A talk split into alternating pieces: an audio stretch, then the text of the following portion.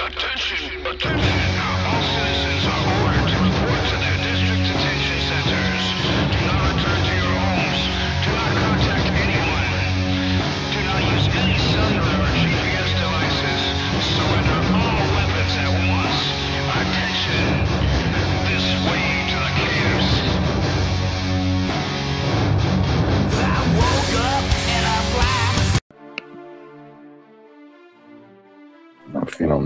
Agora deu certo. Bem-vindos ao nono episódio do essa porcaria que todo mundo me pede pra fazer mais, tem que fazer mais, que eu quero ouvir, que não sei o quê. Agora eu estou fazendo mais em quarentena, quase, mas não morto. Então, o que eu sempre falo. Se você está ouvindo isso, eu tenho pena de você. Se alguém te indicou, essa pessoa é louca, não continue sendo amiga dela, provavelmente, e eventualmente ela vai te matar. Mas aí o tema de hoje é o quê? O tema de hoje é Covid-19 é o coronavírus, é o que você que está no estado de São Paulo ou Minas Gerais está vendo os impactos fortes disso no Brasil. Isso se não, só acompanha também as notícias em outros países, principalmente na Itália.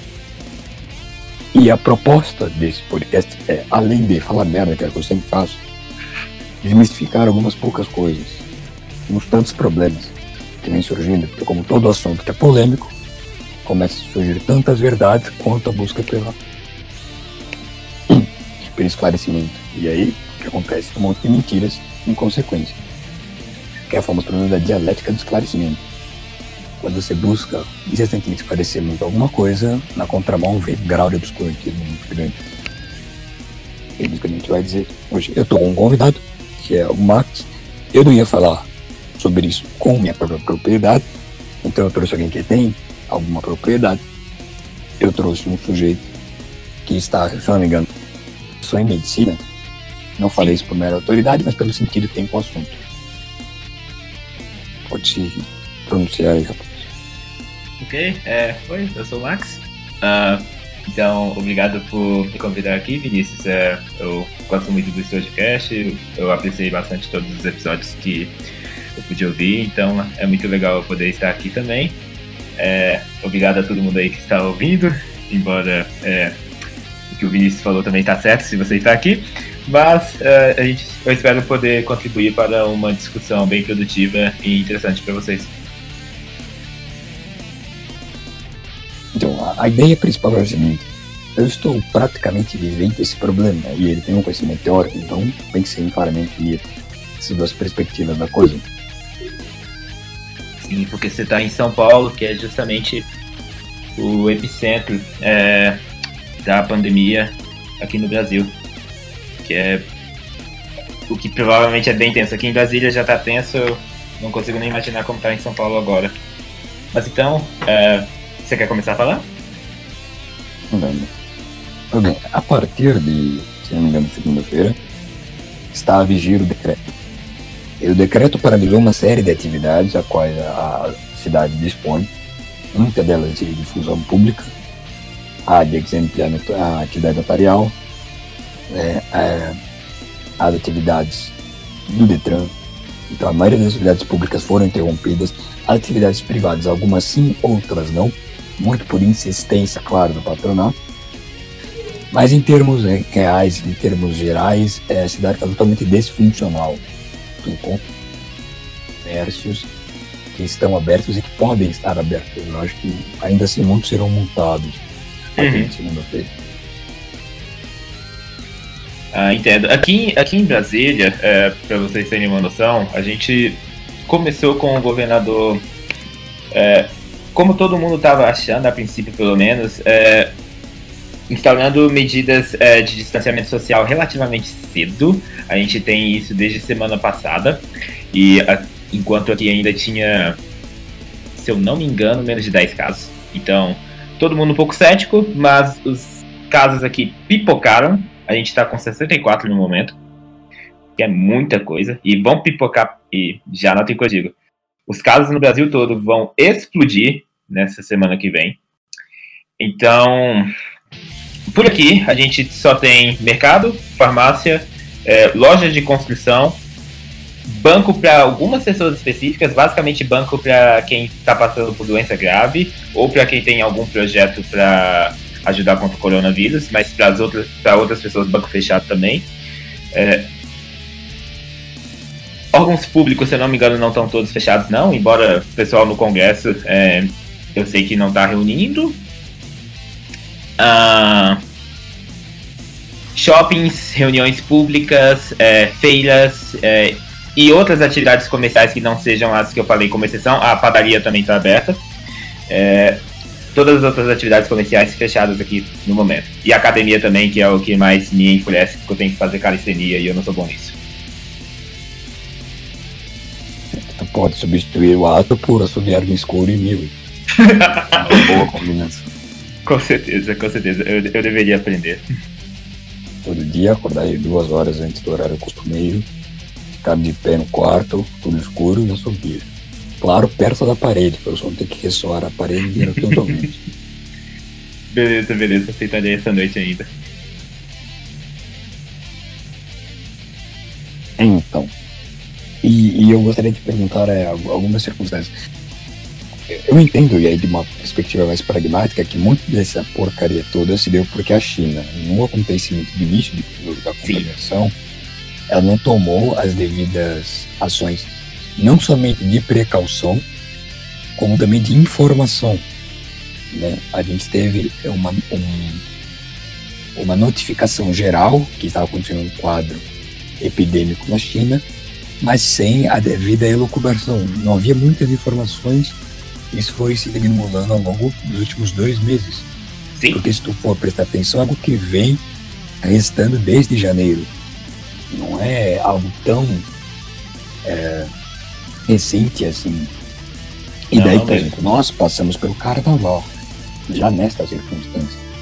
E foi lá algum dos ministros, provavelmente seja ligado ao turismo, e, e disse que, eu bem me lembro, ele disse que não, iriam fechar as, as fronteiras, não, não iriam fazer controle de imigração nos aeroportos e tudo mais. E deu no que deu. Porque é cada vez que um brasileiro se mover quando a água estiver ali na, na, na bunda. Não muita coisa. com certeza. Eu acho legal, então, aproveitando a sua deixa sobre a China, vamos começar falando sobre uma linha do tempo bem breve, é, falando sobre como tudo começou. Então, oficialmente, novamente, é, muita coisa que eu vou falar que pode estar desatualizada no dia seguinte, então sejam conscientes disso sempre. Mas, oficialmente, é, a pandemia do coronavírus começou em dezembro de 2019, embora eu já deixe um extra aqui, a gente tem é, pessoas que falam que já havia mortes misteriosas de pessoas que não pareciam tão opositoras ao governo ou algo assim lá na China, acontecendo há pelo menos novembro. Então, é, pode ser que eles estavam ocultando informação ainda por mais tempo, mas de toda forma, começou em dezembro de 2019. A cidade de Wuhan, perdão se eu tiver pronunciado errado, na província de Hubei. E o nome oficial do vírus é, é bom até deixar claro essas terminologias, porque no caos que a mídia faz para tentar oferecer informações para vocês, esses, esses negócios não ficam muito claros. O nome oficial do vírus é SARS-CoV-2 e o nome da doença é COVID-19, de Coronavirus Disease 2019 ele, esse vírus e a infecção, ele, é, a pandemia, provavelmente começou ligado a uma feira de animais vivos e de frutos do mar na cidade de Wuhan. E por que há essa ligação? Porque o, o, a doença é uma zoonose. O que é uma zoonose? É uma doença que tem como vetores os animais. E apesar de ter como vetores os animais, o caso desse coronavírus, ele tem uma transmissão de humano para humano também, e é uma transmissão de humano para humano pesada. O que aconteceu no início da, da infecção da, da primeiramente epidemia local lá na China? Então, é, primeiramente o governo fez de tudo para ocultar informações e não espalhar é, e, não, e com certeza não divulgar de jeito nenhum isso para a comunidade internacional. Então eu vi relatos de, por exemplo, nas redes sociais próprias que eles têm lá, gente falando de parente doente com uma gripe muito forte, esses posts serem deletados. Teve aquele caso que foi bem divulgado na mídia do médico que teria sido o primeiro que diagnosticou que ah, o governo basicamente mandou para ele calar, para ele calar a boca, que- porque ele estava divulgando informação mentirosa. Enfim, eles fizeram isso primeiro, embora eu defenda que muitos outros governos talvez fizessem a mesma coisa. Só que a China consegue fazer com ah, bastante mais recursos, dado o regime político deles. E quando a coisa começou a estourar demais, eles começaram a divulgar as informações para a comunidade internacional. O vírus começou a se espalhar muito e algo importante, muita gente pergunta: ah, tinha como evitar que ele se espalhasse para o mundo todo? Não, porque hoje em dia é, a quantidade de avião comercial que vem e vai da China é inacreditável. Então, simplesmente não teria como conter ali, embora a China bem tentou, depois a gente pode falar das políticas que eles tentaram fazer para isso. Mas falando um pouco da doença agora, já para fechar essa minha fala mais longuinha. O que é a doença? Então, essa doença, é, o vírus, ele se instala nas suas vias aéreas, tanto superiores quanto inferiores. O problema é quando ele instala nas vias aéreas inferiores, grosso modo seus pulmões. O principal sintoma que ah, é presente na doença, que é apresentado na doença, é a febre. O segundo é a tosse seca, ou seja, nada muito específico. E o motivo que provavelmente vai levar você para o hospital se você for infectado é a dispneia, a falta de ar. Quando a doença fica realmente grave, ela, fa ela faz o que a gente chama de pneumonia viral. E aí a pneumonia viral vai fazer um monte de coisa, vai, vai criar uma reação inflamatória muito forte nos seus pulmões, vai fazer com que acumule líquido nos seus pulmões, enfim, para não entrar em tanto detalhe, é aí quando fica bem grave. E se você for dos 15 a 13% de pessoas que vão precisar de atenção uh, no hospital por conta dessa doença, se você for dos, do grupo de 5% que precisa de ventilação mecânica, para vocês terem uma ideia, esse grupo que precisa de ventilação mecânica, ou seja, da ajuda de uma máquina para poder respirar, tem uma letalidade de 50%. Então, é jogar uma moeda para cima e ver o que dá. Então, quando chega nesse estágio, é bem grave. Então, dessa forma, a gente tem um. E também é, é sempre bom ressaltar: essa é uma pandemia histórica, porque pela primeira vez a gente tem, embora a gente sempre é, tem que ter bastante ressalva quanto aos dados divulgados, mas essa é a primeira pandemia que a humanidade passa com dados em real time. A gente está vendo o que está acontecendo ao vivo. Então, tem um mapinha aqui da OMS que fala os casos confirmados, mortes, enfim. E uh, a gente acaba se sentindo em um jogo de Plague Inc. mesmo, porque a gente nota como parece que o vírus até está respeitando as técnicas, as estratégias para ganhar no jogo. O vírus ele é altamente transmissível. Para vocês terem uma ideia, ele transmite uh, uma pessoa infectada transmite para 2,7. Isso é extremamente alto. A gripe influenza transmite de 1 para 1. Uma pessoa vai provavelmente infectar outra pessoa. Então é um vírus de alta transmissão, mas ele não é tão virulento.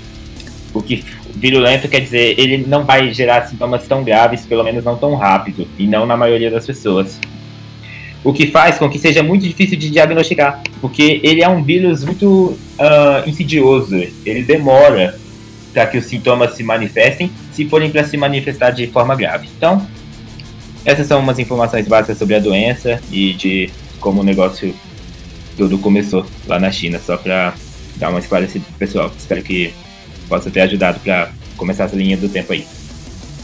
Quero perguntar uma coisa, é verdade que o vírus causa algum grau de imunodeficiência? Ótima pergunta. Uh, esse vírus, em algum, é muito cedo para falar de forma bem conclusiva, batendo o martelo, mas esse vírus parece dar bastante trabalho para o nosso sistema de defesa, sim. Parece dar bastante trabalho para o nosso sistema imune. Uh, os pacientes que eu vi, os casos relatados, eles apresentam nas fases mais graves da infecção uma diminuição uh, nas populações do sistema imune, mas assim, não é o principal mecanismo. E de forma geral, é muito importante que a gente. Como funciona uma infecção viral? Aproveitando que você falou dessa questão da fisiopatologia, como a gente diz, como a doença funciona. Em uma infecção viral que a gente não tem, que, é, que pode ser grave, que a gente não tem um medicamento específico que combate ela, a gente precisa, e é isso que está sendo preconizado, que fique claro. Não é, não é esses medicamentos que muitas vezes vocês estão vendo por aí que podem ser usados. Eles, esses medicamentos são usados naqueles casos é, de 50% de letalidade, quando, bem, não tem muito o que fazer e aí você tenta, mesmo não tendo evidência. Mas, assim, o que é feito? Você dá é, medicamentos que são sintomáticos, você tenta reduzir a gravidade dos sintomas, você tenta fazer com que a pessoa respire melhor, você tenta diminuir a quantidade de líquido nos pulmões, na medida em que o sistema imune consegue e é sempre bom entender isso. O sistema imune sempre vai conseguir vencer contra o vírus desde que você não morra antes. Essa é a ideia. Então, por enquanto, o que os tratamentos preconizados tentam é basicamente isso: oferecer medicamento que alivie os sintomas para que você consiga sobreviver até que seu sistema imune ganhe contra o vírus. Mas assim, não há uma evidência de que um componente importante de como a doença funciona é diminuir a função do sistema imune, por enquanto. Sim, sim. Eu tenho uma leve observação nesse sentido, porque eu vi muitas pessoas é, tendo o quadro agravado por doenças adjacentes junto com a contaminação pelo Covid. Então, tu pode fazer uma ligação lógica, mas ela ainda não é cientificamente determinante. Sim. Essa é a discussão, por isso que não dá para afirmar nada. Aham, com certeza. É, é tudo muito recente, então é muito complicado fazer quase todo tipo de afirmação. É, é bem complicadinho mesmo. Agora me deixa perguntar, é, é, tu vê assim por todos os dias é, notícias de desenvolvimento de, de vacinas, de remédios e nada muito conclusivo, parece mais jornal tentando ganhar mídia. Com exceção do Japão que fez um retrovírus, se não me engano, para estados iniciais de desenvolvimento. Mas fora isso, não tem nada concreto, é só especulação. Há muita especulação. Algo que eu queria levantar para vocês, é, para mostrar como um modelo de estudo o quanto a, es- a especulação existe, a cloroquina. A, a cloroquina e a hidroxicloroquina, eu já vou fazer uma ressalva sobre a hidroxicloroquina, por quê? Porque a hidroxicloroquina, ela também é usada pra, para artrite reumatoide e lúpus e outras doenças autoimunes. E como funciona numa doença autoimune? Numa doença autoimune, o seu sistema de defesa ataca você mesmo. Sendo assim, os medicamentos que são usados para tratar o sistema imune, infelizmente, já explico porque infelizmente, precisam diminuir a atividade, a função do seu sistema imune. Então, usando esse tipo de medicamento, você fica mais suscetível a uma infecção. Você fica, você tem corre o risco de que uma infecção fique mais grave. Então, isso já descarta muito esse medicamento, a hidroxi. Agora, sobre a cloroquina mesmo. Então vamos lá. Ela é um medicamento para a malária, que nem a hidroxicloroquina. Só que a hidroxi tem esses outros usos. E ah, na Itália e em outros lugares que o negócio está bem feio, por conta de alguns pacientes em que você simplesmente chega a um ponto que não tem mais esperança, os médicos eles tentam, por compaixão, como a gente diz, tentar outros medicamentos que a gente encontra algum sucesso in vitro ou que a gente ouve falar que pode funcionar. In vitro quer dizer no laboratório, em um modelo de célula que você testa com um vírus infectando uma célula e aí você testa o medicamento. Então, que fique claro, isso é muito, muito diferente de um organismo humano multicelular em toda a sua complexi- complexidade. Precisa de muita coisa para você conseguir comprovar que o medicamento funciona. E qual é o caso da cloroquina? E aí a mídia divulgou isso tanto que aqui no Brasil a Anvisa teve que mandar uma regulamentação mudando a dispensa da cloroquina. Agora você só pode conseguir ela se você tiver uma autorização especial para medicamentos controlados. Sendo assim, e, e justificado pelo quê? Qual é o estudo que basicamente é, levou a todo esse, esse caos em torno da cloroquina? Um estudo que dizia o seguinte: olha, a cloroquina tem efeito in vitro comprovado, isso é verdade. É um estudo chinês, né? Ele disse assim: olha, a gente tem vários estudos clínicos usando a cloroquina. Aqui, deu o link para acompanhar os estudos, os estudos clínicos. O estudo afirmando isso não fala nenhum dado desses estudos clínicos. E o estudo, apesar de não mostrar nenhum dado, fala: olha, a gente confia que a cloroquina pode ajudar sim contra o Covid-19. Então, assim, há muito, esse é um exemplo, mas há muito estudo ruim ou informações que nem tentam ser tão ousadas assim, é, que são usadas pela mídia como se houvesse, na verdade, uma proposta ou uma solução futura, uma solução já existente para o Covid, quando não há. Então, realmente, ainda em respeito à vacina, em respeito a medicamentos, a gente ainda não tem uma perspectiva, tirando o estudo do Japão, a gente ainda não tem uma perspectiva muito concreta de uma solução para o Covid-19 que ataque diretamente ele no futuro próximo, não.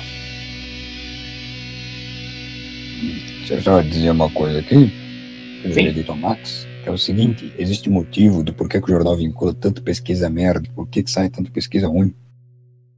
Existe uma propositura na atuação do, do jornalismo per se, que é procurar notícias polêmicas, por uma polêmica que já existe, então são polêmicas adjacentes. E como isso se dá? Vamos supor que na área de estudo tu tens, claro, pesquisas com qualidade e pesquisas ruins, mas é marginalmente conclusivo que as pesquisas ruins tenham conclusões polêmicas.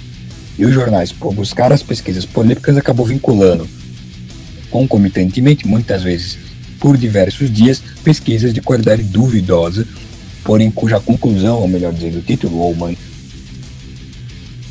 seja muito polêmica e daí venda mais, divulgue mais, renda mais cliques Sim, do que uma pesquisa honesta e que apure os dados com abrangência e, e cautela. Né? Tu imaginas que o jornal sistematicamente há de vincular pesquisas ruins. Então mas isso é com tudo, tá? Quando tem um evento histórico que, que gera repercussão, acontece mesmo. É, é uma- é um mecanismo que tem a mídia de divulgar maus pesquisadores ou pesquisas de qualidade ruim dado o caráter polêmico que elas trazem. E ignorar completamente pesquisas muito honestas, que muitas vezes criticam é, posturas mais dogmáticas da própria academia, porém que não, é- não são tão incisivas, não são tão ofensivas ao que se entende por senso comum.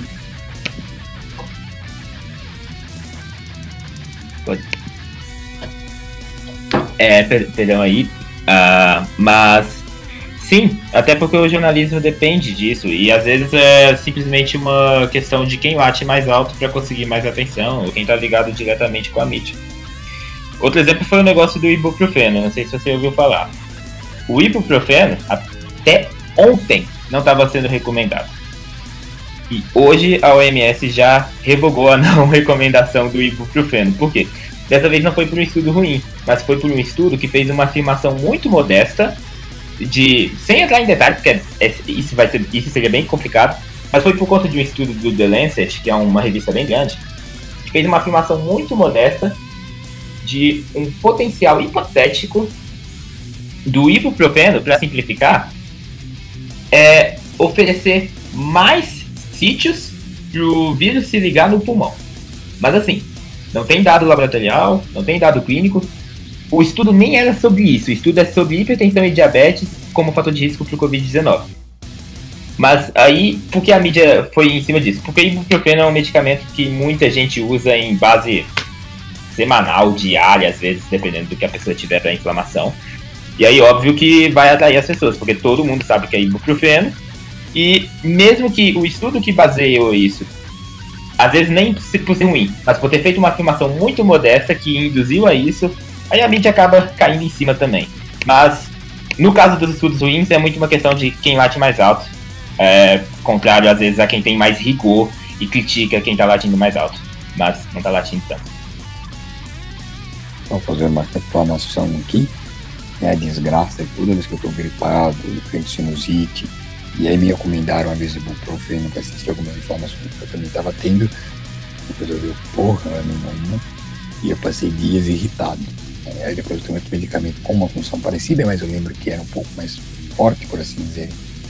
E acabou fazendo o resultado. Então não é nada contra esse tom ibuprofeno, mas comigo nunca deu muito certo. Mas também tem o problema de eu ter tomado antibiótico a vida inteira. Questão experiência.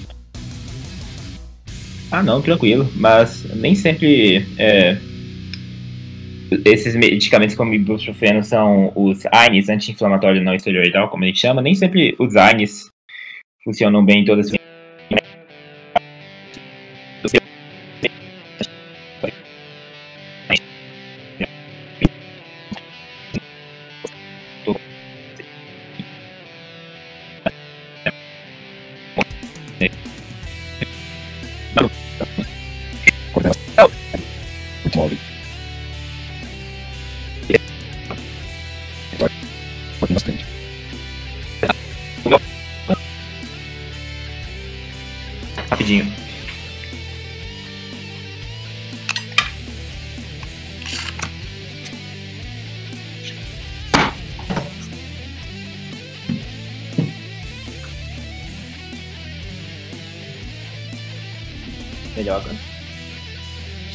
Sim, tranquilo. É, acabou cortando o que tu falou em resposta ao que eu disse.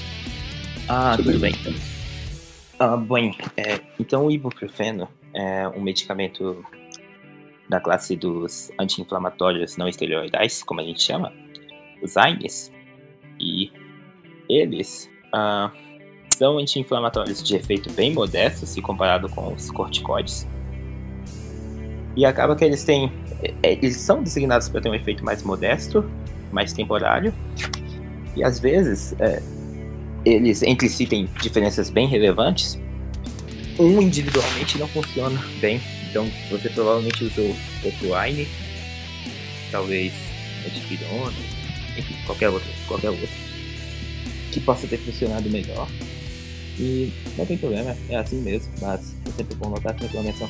Inclusive isso, que é o chato da medicina. A gente tenta trabalhar com modelos generalizantes, mas estruturalmente cada ser humano é muito diferente, então às vezes o modelo generalizante é, não ajuda a explicar algumas coisas que acontecem que não estavam lá no livro e não estavam nem na, roda, na nota de rodapé também.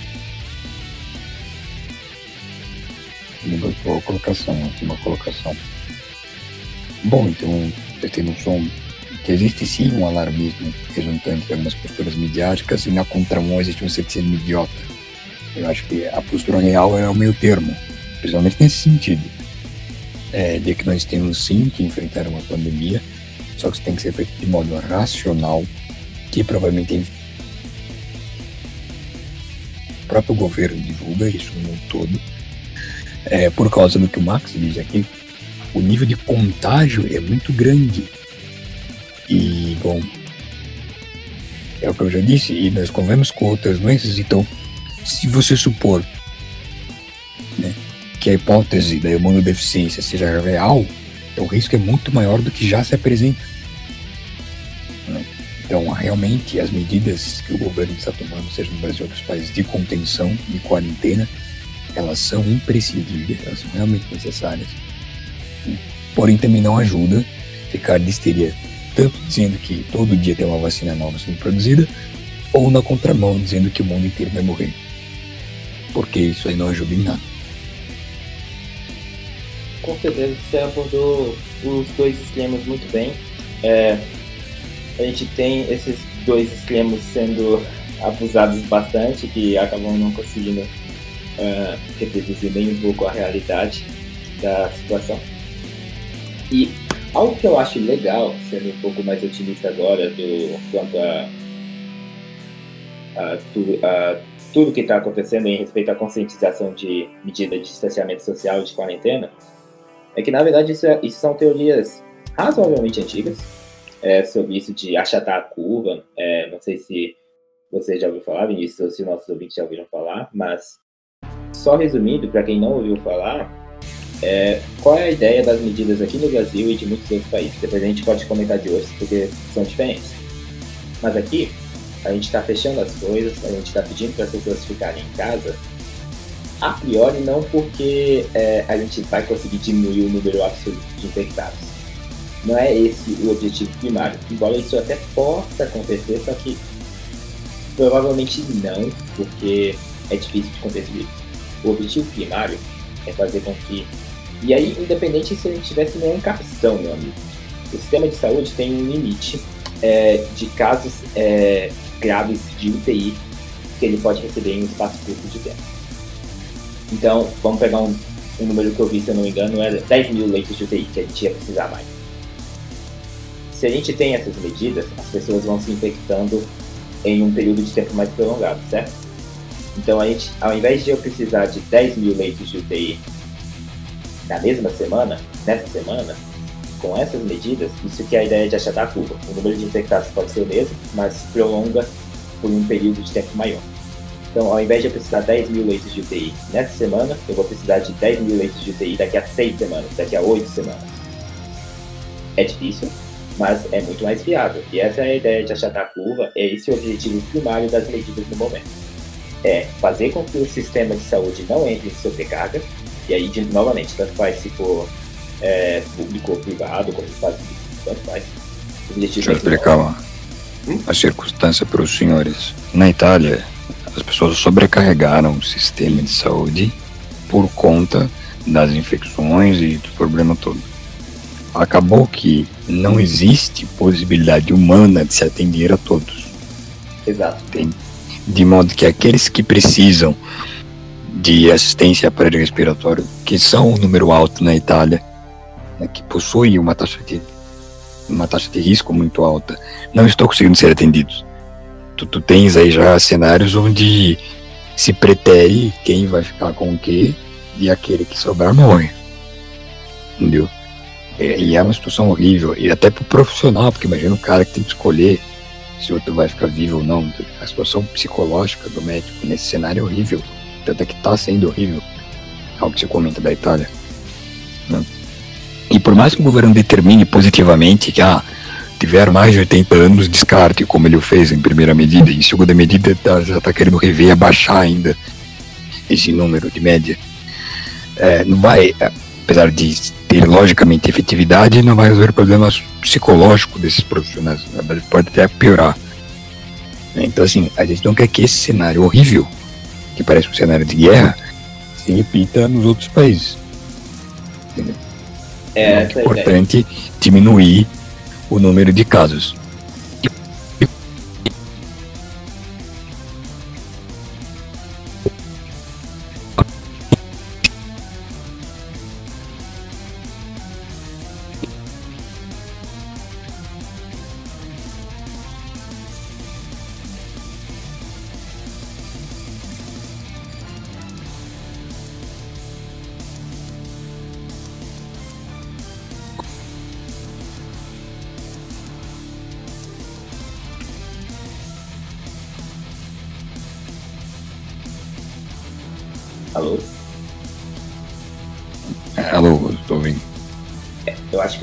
30 segundos cortaram.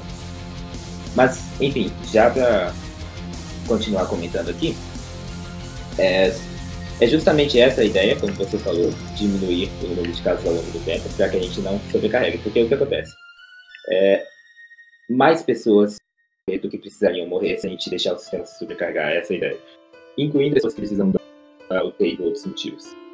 A gente ainda tem pessoas que sofrem de AVC, a gente ainda tem pessoas que levam tiro, levam facada. A gente ainda tem pessoas que têm infarto do miocárdio, que infarta o coração, e aí vai precisar ir para UTI, dependendo do que for. A gente ainda tem os mesmos casos normais é, de padrão em UTI. Então, a gente precisa que essa sobrecarga seja evitada para que menos pessoas é, do que seria o necessário, digamos, considerando todo mundo que seja infectado morra. E na Itália, é justamente isso. Eles não conseguiram, só comentando um pouco do problema deles, pelo que a gente entende, quando começou lá, eles não conseguiram diagnosticar um número significativo de casos. E aí, em um espaço muito curto de tempo, eles pipocaram, porque eles perceberam que as pessoas estavam morrendo. Eles só estavam prestando atenção em quem vinha da China e tinha os sintomas. Mas aí teve, por exemplo, uma pessoa que voltou, que veio da Alemanha, tendo vindo antes da China, e aí eles ignoraram essa pessoa, por exemplo. Então, eles tiveram bastante problema com subdiagnóstico, como a gente disse. E aí aconteceu para você, o pico de infecção deles foi muito rápido e foi muito elevado. Então tu imagina que num quadro geral, mas veja bem, a Itália ela possui territorialmente um tamanho não é tão grande o que a gente costuma ver, por exemplo, no Brasil. Né? Então a frequência de contaminação na Itália ela pode ser comparada com um grupo de estados brasileiros. Sim. E se tu ver a circunstância de São Paulo e Minas Gerais, já é muito parecido. É importante seguir sim as medidas. Os estados que não estão numa, numa postura pior, evitem chegar nesse ponto. Tomem as medidas urgentes e necessárias. Sigam os procedimentos necessários. Não é porque o teu estado tem poucos casos que você tem que ser negligente. Pelo contrário, é aí que você tem que ter mais prevenção, porque você pode evitar a coisa estourar aí. Que imagine se estourar no país inteiro, não há o que ser feito. Porque uma coisa é tu ter uma zona de, de contágio num- numa região do país e transportar profissionais para ela. Outra coisa é o país inteiro declarar essa emergência é, social e material da coisa e não ter sequer como suprir a demanda do- dos estabelecimentos de saúde em geral. Com certeza. Então, é, é importante, e que bom que você levantou isso, é, é, num podcast sobre o coronavírus, é bom a gente falar. É, referência número um é, de orientações específicas da OMS, e também é, ouçam as orientações específicas do seu governo, é, do, governo do governador, do prefeito, de onde você estiver. Aqui em Brasília mesmo é só o governador mesmo. Então, lavem as mãos, lavem as mãos muito. Não precisa ser só álcool em gel. Pode ser o sabonete também. É, o vírus ele tem um envelope de gordura. Sabonete ou álcool em gel, ele dissolve isso tudo. O vírus, o vírus vira papinha se você lavar a mão, se- ou se você usar o álcool em gel. Pode ser o sabonete também. Ah, mantenha a distância, evite reuniões desnecessárias. Se o, seu- se, se o governo do seu estado dizer que é para evitar andar na rua, levem isso em conta. É, se home office for possibilidade, procure, procure saber disso. Então, assim, procure tentar respeitar essas orientações mesmo. É importante, mesmo que você for uma pessoa que não esteja no grupo de risco, pode ter gente na sua família que está no grupo de risco. Pode ter gente da tua comunidade que está no grupo de risco. Então, vamos tentar colaborar. É um período chato mesmo, mas é importante a gente ressaltar isso sim.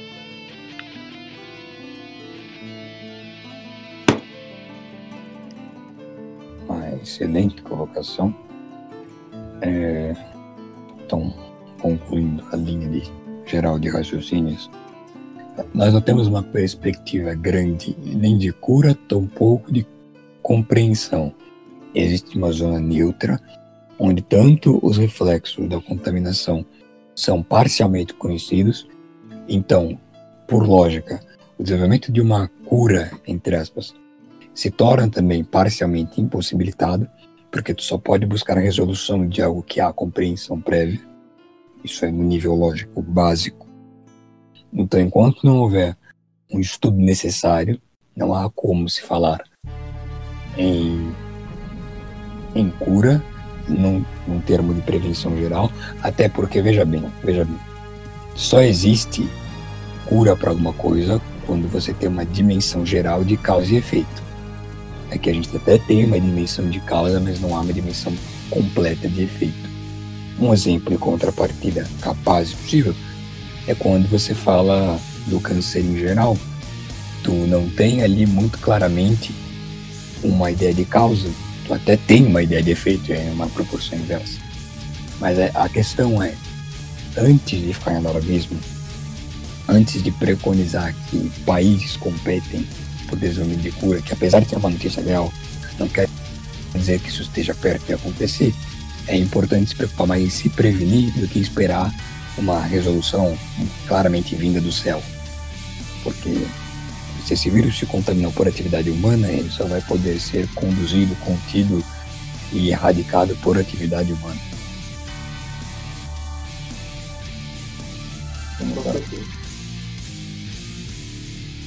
Então, aham, é algo que todo mundo precisa ter uma noção mesmo é, e não se afobar em respeito a isso, como a gente já comentou algumas vezes aqui. Perspectiva de cura é algo muito avançado ainda e que bom que você colocou que é, é que foi causado pela atividade humana também, porque já colocando outra deixa, é, uma preocupação, uma, uma outra linha sobre esse assunto, é, uma preocupação ah, que a OMS teve logo no início era da, era da galera não fechar as fronteiras. Bem no início, isso não é, isso não é alguma, uma preocupação que foi agora, porque o negócio está focado mais sério.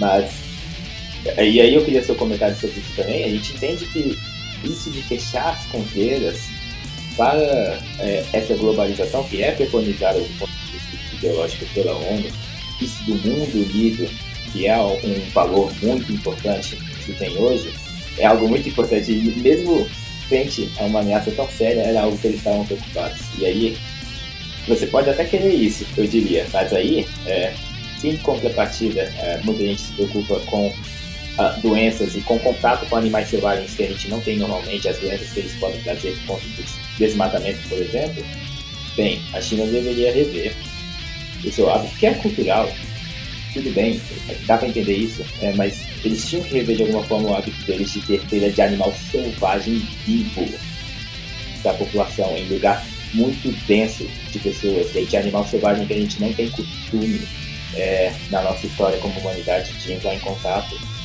Eles têm, têm um artigo de 2007 falando que era uma bomba relógio, ia dar problema, que nem foi no SARS em 2002 de novo, entendeu?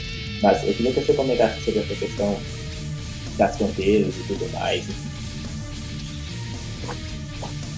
Claro, sem problema. Há algumas digressões que elas devem ser feitas. O, proce- o processo de desenvolvimento cultural, que a gente chama de globalização, de exportação cultural, também é um processo econômico. A globalização permitiu movimentar é, quantidades enormes de capital e por isso, é, aos olhos do capital em geral, ela é tão encantadora. Eu vou te dar um exemplo muito idiota. Filme dos Vingadores da Marvel. É sério, vou dar esse exemplo. Porque ho- hoje isso é algo que é consumido na China, isso é algo consumido em todos os continentes, por assim dizer. Então o impacto econômico que uma produção dessa tem é gigante. Então, e por que que é tão é, previsível? E por que que é tão bom para o mercado? Por que que ele deseja tanto isso? Porque tu imaginas que no mundo globalizado as pessoas consumam as mesmas coisas, você consegue prever facilmente o consumo e produzir algo a nível mundial cujo montante de arrecadação seja ridiculamente inimaginável que é para onde caminha o produto de entretenimento no geral, principalmente o cinema. É, com esses filmes é, é, de super-heróis e tudo mais, e que isso é uma condução do capital a esse modelo de produção globalizada, entende? E globalizar não é só dar os mesmos costumes, como fast food. Globalizar é dar os mesmos valores então, por isso existe uma propaganda massiva de padronizar os valores mundialmente, de modo que, na sorte disso, se padronize o consumo. E aí você tem uma não mais continental, não mais nacional, não mais regional. Isso é um desejo que os países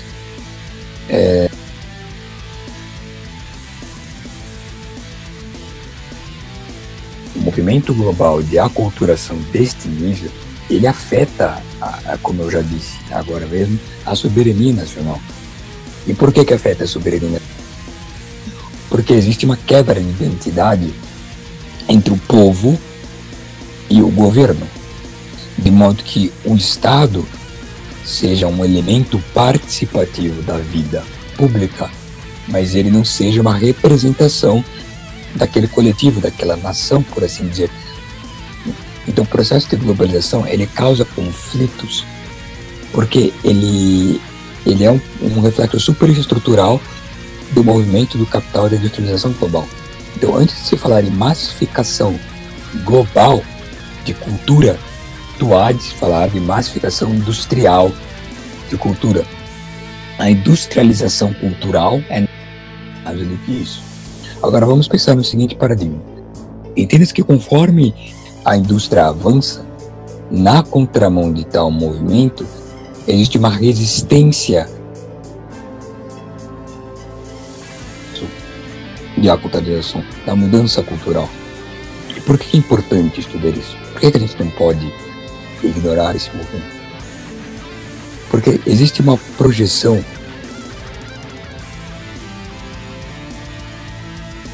e nos comportamentos humanos per se. Quanto mais industrializado é uma sociedade, um povo, uma região, mais atômico as relações. Esse atomismo humano é reflexo do processo de industrialização. Porque eu vou lhe dar algumas perspectivas. É, Imagine que em algumas décadas anteriores, ter pessoal grande. Geralmente, tu trabalhava em equipes, até mesmo numa linha de montagem.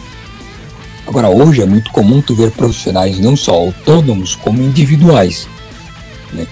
O sujeito, de fato, não só trabalha por conta formalmente, como materialmente ele, de fato, faz o trabalho sozinho. É muito comum em profissionais da área de computação, por exemplo, ou até programação. Claro que em projetos maiores se envolve uma equipe, mas ainda assim, geralmente o trabalho se dá de maneira individualizada, cada um produz o seu pacote e depois eles juntam uma coisa só. Então veja quanto mais avança a indústria e o processo de utilização, mais atômico se tornam as relações. E qual que é o reflexo disso em termos informacionais, em termos da informação? Porque até agora eu falei de cultura e de relação interpessoal. Em termos da informação, é comum que se aliene cada vez mais o sujeito. Porque assim, quando tu tem uma dinâmica social que é coletiva, que preconiza a comunicação coletiva, isso reflete numa perspectiva social, geral, de entendimento sobre os acontecimentos presentes. Agora, quando não existe uma dinâmica de relação interpessoal, de uma relação social, de uma identidade social, o que se resta é somente uma identidade individual, logo individualista, que acaba, por fim, tirando do sujeito toda a capacidade de perspectiva macro social. Ele não sabe mais o que está acontecendo, ele não se importa com o que está acontecendo, e se não lhe afeta, não tem problema. É, e as pessoas gostam de falar que isso é um reflexo é, de deficiências na cultura, da, da queda da cultura ou da queda do espírito, se você usar o cantor Fafangete, mas não é só uma queda do espírito que diz ou dita essa situação, na verdade, sim, a queda do espírito é reflexo de uma queda nas relações humanas, do nível qualitativo das relações humanas. Porque assim, é, tu imaginas que o espírito ele atua de modo reflexivo.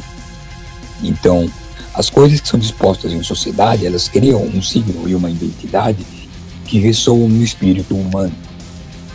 De tal modo que, quanto mais pobre for as relações desenvolvidas em sociedade e os símbolos, logo símbolos que a representam, mais pobre será o espírito do homem. Quanto mais pobre for o espírito um homem, mais individualista ele será. Porque menos há a ideia de coletivo.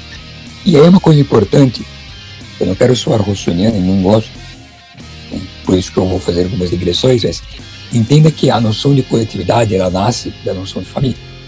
Sim. Então, um bom cidadão é aquele que tem uma boa relação familiar. Em termos de uma, em épocas de, de relações sinfonais, de, de agressão familiar, de mães solteiras, pais solteiros e de muita violência familiar, logo famílias disfuncionais. É claro que todas essas pessoas que nasceram dessas famílias disfuncionais não têm um mínimo de empatia e de noção social. E aí, num momento de pandemia, num momento de calamidade, eles não fazem a mínima ideia de como se portar. Mas não somente isso. Eu quero provar para vocês que todos os problemas que nós vemos como do presente são reflexos de um movimento. E de qual movimento? O movimento industrial.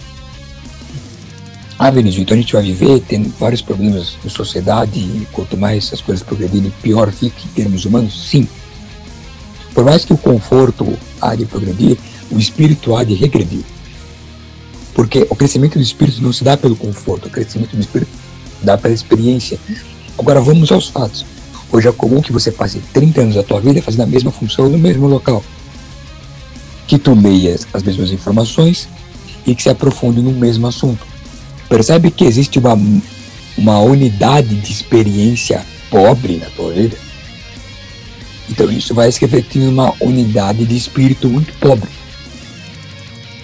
Existe uma forma que a sociedade é, moderna inventa de driblar isso, que é através da literatura. A que serve a literatura? A literatura serve para que você experiencie experiências pelas quais você de fato não se situou. Então você não teve naqueles contextos, você não esteve é, enfrentando aqueles problemas, sejam eles individuais, familiares, sociais, políticos ou laborais. No entanto, pela perspectiva literária, você se projeta nas personagens ou faz uma relação de identidade com as personagens e consegue ter o aprofundamento, uma elevação do espírito sem que necessite passar por aquela situação. É muito nisso que se apega a filosofia, a filosofia, a filosofia moderna também, mas a literatura moderna. E, em perspectiva, se tu ver, por exemplo, um T.S. Eliot e os modernistas todos do, do, do da região europeia, mas principalmente do modernismo mais europeu, né, e também americano, e todo esse desenvolvimento, excetuando o Brasil, que aqui o movimento modernista ele é um pouco é, separado do que se entende pelo mesmo movimento literário em outros países. Mas se, se tu pegar, por exemplo, um T.S. Eliot, muito do que ele fala na, na, nas suas produções literárias é o resgate da, da sensibilidade humana e ainda assim, além disso, da, da, da capacidade literária de se passar valores sem que tu tenhas que enfrentar determinadas situações. De empatia de verdade e do amor que Sim, sim. pro lado do teu T.S. Eliot, né? Sim. Então é muito importante tu ter, tu ter essas dimensões em mente. Então nós vemos uma sociedade cuja a perspectiva é de um empobrecimento literário monstruoso, filosófico, então segue a desse.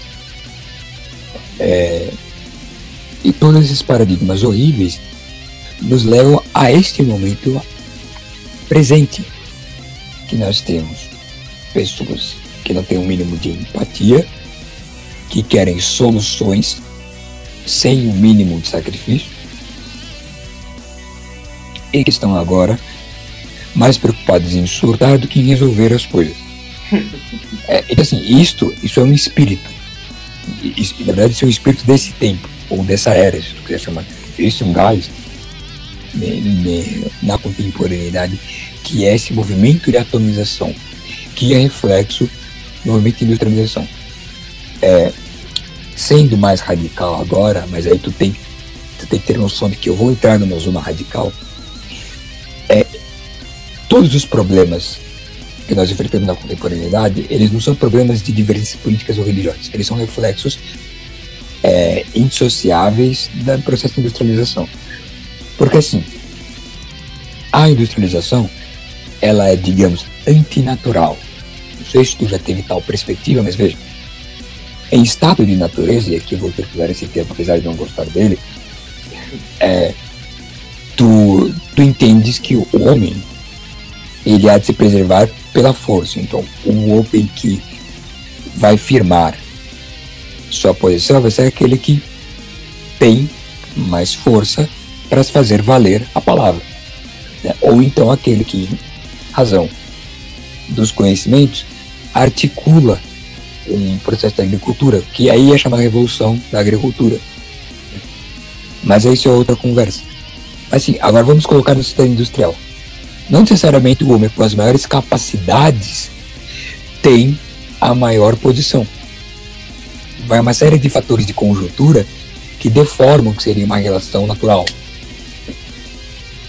E tu tem vários exemplos de processos que são invertidos. Por exemplo, estado de natureza, aquele que for mais inteligente vai se preservar mais e, consequentemente, terá mais filhos. Assim, numa média racional, você tem uma elevação do QI média a longo prazo. Em sociedade industrial, as pessoas com maior inteligência têm menos filhos por causa da promessa da carreira. E as pessoas com, vamos dizer assim, o cérebro deficiente, acabam tendo muitos filhos. Em uma média geral, o QI abaixa ao longo das gerações igualmente.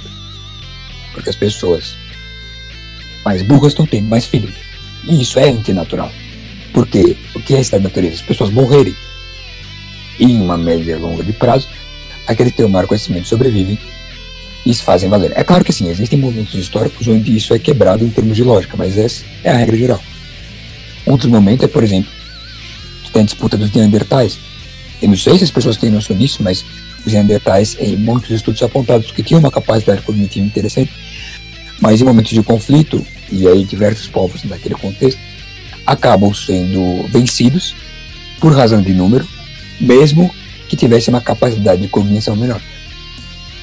Só que em termos de civilização, o que se permanece é o que eu estou dizendo.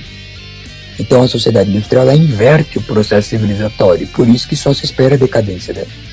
Por isso que não tem como você falar em recuperação da sociedade sem êxodo urbano, por exemplo. É, você tocou num ponto muito bom, além da questão, é, isso é até grande, porque, porque o objetivo é de uma comunidade global, só que ao mesmo tempo os processos econômicos da sociedade industrial, da sociedade pós-industrial, levam a uma atualização, apesar do objetivo ser a comunidade global. E também o ponto é que na história da humanidade nós nunca precisamos de que uma pessoa se especializasse tanto, via de regra, para exercer uma atividade econômica é, de valor para a sociedade. Então, isso acaba também, novamente, questão da promessa da carreira, questão é, do tempo que você precisa se dedicar para isso. E também, isso, a globalização como, como permite um meio de troca de conhecimento, de ciência e de tecnologia faz com que cada vez mais se especialize mais e, como você falou, cada vez mais se atualize mais, é, se atualize mais os papéis sociais é, dos indivíduos. E sendo a globalização um processo de parte do Ocidente, e aí fazendo relação com o nosso tema, eu noto que o que acontece por aqui é que o senso de comunidade por parte dos indivíduos, uh, isso é outra pandemia por aqui, está sendo muito perdido. As pessoas indo para o chileno não estão nem aí não querem saber. E aí por isso ficam mais preocupadas em surtar com o que está acontecendo, em cair, em cair em qualquer polêmica que a mídia propõe. E aí eu dou um exemplo prático. Como o senso de comunidade é muito importante, muito útil é, para esse tipo de crise. Coreia do Sul. Na Coreia do Sul, eles estão tendo um modelo diferente. Eles não, o objetivo primário deles não é o foco nessas medidas de distanciamento social da curva Lógico, eles também têm dinheiro para viabilizar isso, mas eles estão todo mundo. Não só o governo vai atrás das pessoas, como as pessoas vão atrás do teste. As pessoas estão dispostas a ir atrás. E quando as pessoas recebem a orientação de receber o isolamento, que lá está sendo isolamento voluntário, né? Ao contrário do que aconteceu na China, a China conseguiu fechar cidades inteiras. Lá as pessoas realmente estão se dispondo a a ficar em casa se receberem a orientação, se receberem teste positivo. Eu vi relato lá que na cidade que foi o epicentro, na Coreia do Sul, eu não lembro o nome agora, é... no dia que o prefeito falou que não era para Covid, no dia seguinte as ruas estavam desertas. Enquanto se você pegar na Espanha o mesmo cenário, no dia seguinte tá tudo normal, os jovens passeando por aí, é, os eventos de dança, os eventos culturais normais que tem lá na Espanha, um dia movimentado. Entende? Aqui pro lado do Ocidente, eu diria que o senso de comunidade se perdeu muito, muito mesmo. E acaba que muito do pessoal lá do Sudeste Asiático, a Coreia do Sul dá um exemplo disso na forma como eles estão lidando com o Covid, eles têm ainda, em alguma medida, esse senso de comunitário é, eles ainda têm a qualidade de relações interpessoais e a preocupação com o próximo ainda em alguma força, embora mesmo lá, com certeza, há uma influência muito nefasta dos processos de industrialização e de globalização é, hoje em dia. Então, acho que atingimos todas as perspectivas. A gente não podia deixar de comentar eh, as relações políticas que permeiam todo esse contexto. Apesar da gente falar das, das precauções que os governos estão tomando, da, da conjuntura, mas além da conjuntura, movimento político que não vai deixar de existir por causa das circunstâncias.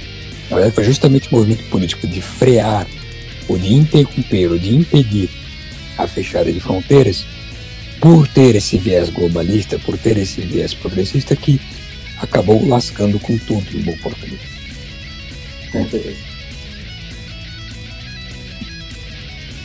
Só que está é, não, é uma loucura, né? É, a gente chegou a um ponto que a gente se preocupa mais com as consequências político-ideológicas de fechar as fronteiras e de propor soluções práticas para resolver um problema muito sério que nesse momento está ceifando vidas de pessoas. Esse é momento em que a gente fala, então assim, o fato de que em algum momento, mesmo que isso agora não seja sendo tão mas em algum momento surge uma crise, a pessoa está mais preocupada com implicação é, político-ideológica de uma decisão racional para resolver um problema, cara, a humanidade está em uma situação complicada mesmo, como você falou. Veja, com este tom Schopenhaueriano, com este tom pessimista, nós vamos encerrar aqui. Mas você que ouviu isso aí, gostou? Existe um apoia-se que você pode doar. O que, que eu vou fazer com esse dinheiro? Nada. É, Mas se você gostou, se você achou interessante, pode fazer a doação. Ou melhor ainda, tu pode ouvir os outros episódios e divulgar. Né? Porque divulgar o Storycast é quase como uma pandemia também. né? Vai causar problemas. Mas é muito importante. É importante que você divulgue o Storycast, principalmente esse episódio, porque esse é um dos raros episódios onde tem alguma utilidade real. Né? Então você divulga este episódio. Se o Max autorizar, se ele quiser, posso deixar algum link para as redes sociais dele, Com, com certeza, sem problema. entendeu? É, as minhas eu nunca deixo, porque eu não sou um, um- eu sou uma pessoa não grata, per se, né? Mas em termos gerais, eu, enfim, eu vou retomar a gravação do StojoCast. É, vocês vão voltar a ter StojoCast. Não sei se semanalmente, mas se não semanalmente, digo que quinzenalmente seria possível, seria interessante. E aí, bom, veremos como vai suceder. Eu estou aqui já anunciando nos futuros episódios. É, tenho que gravar, em geral, sobre educação no Brasil e no mundo e trazendo as perspectivas contemporâneas das posições conservadoras, principalmente tomadas pelo Eric Fugly. Então, vocês vão ver eu falando de política mais vezes, que geralmente o pessoal gosta de me ouvir falar, ou outros adjacentes de ciências sociais e humanas. Então, vou trazer mais convidados. É, tem mais uma última perspectiva. É, Talvez eu venha gravar episódios com mais de um convidado. Eu já fiz isso anteriormente. É, eu gravei o Platonismo, tem, essa, Vídeo do Dado, né? o mito do dado, é, o Re- é, o Regulus Cantite, não, acho que era só eu e o Rodrigo. É. Mas eu vou gravar mais episódios com mais convidados. E se der muito certo, gravar alguma coisa com no máximo quatro, porque é o que dá para comportar sem bagunça. Acho que os três a quatro é o máximo. Entendeu? Mas vai ser bem interessante. Espero que vocês tenham gostado desse episódio. Claro que a gente não tem como prever o futuro e abordar todas as os desdobramentos possíveis, mas tentamos trazer uma visão modesta da circunstância, do assunto e da problemática toda. Coisa que geralmente você não encontra, ainda mais hoje que, as- que os jornais entenderam que falar de coronavírus 24 horas por dia rende muita audiência, É, nem que seja para repetir as mesmas coisas e republicar os mesmos dados desatualizados.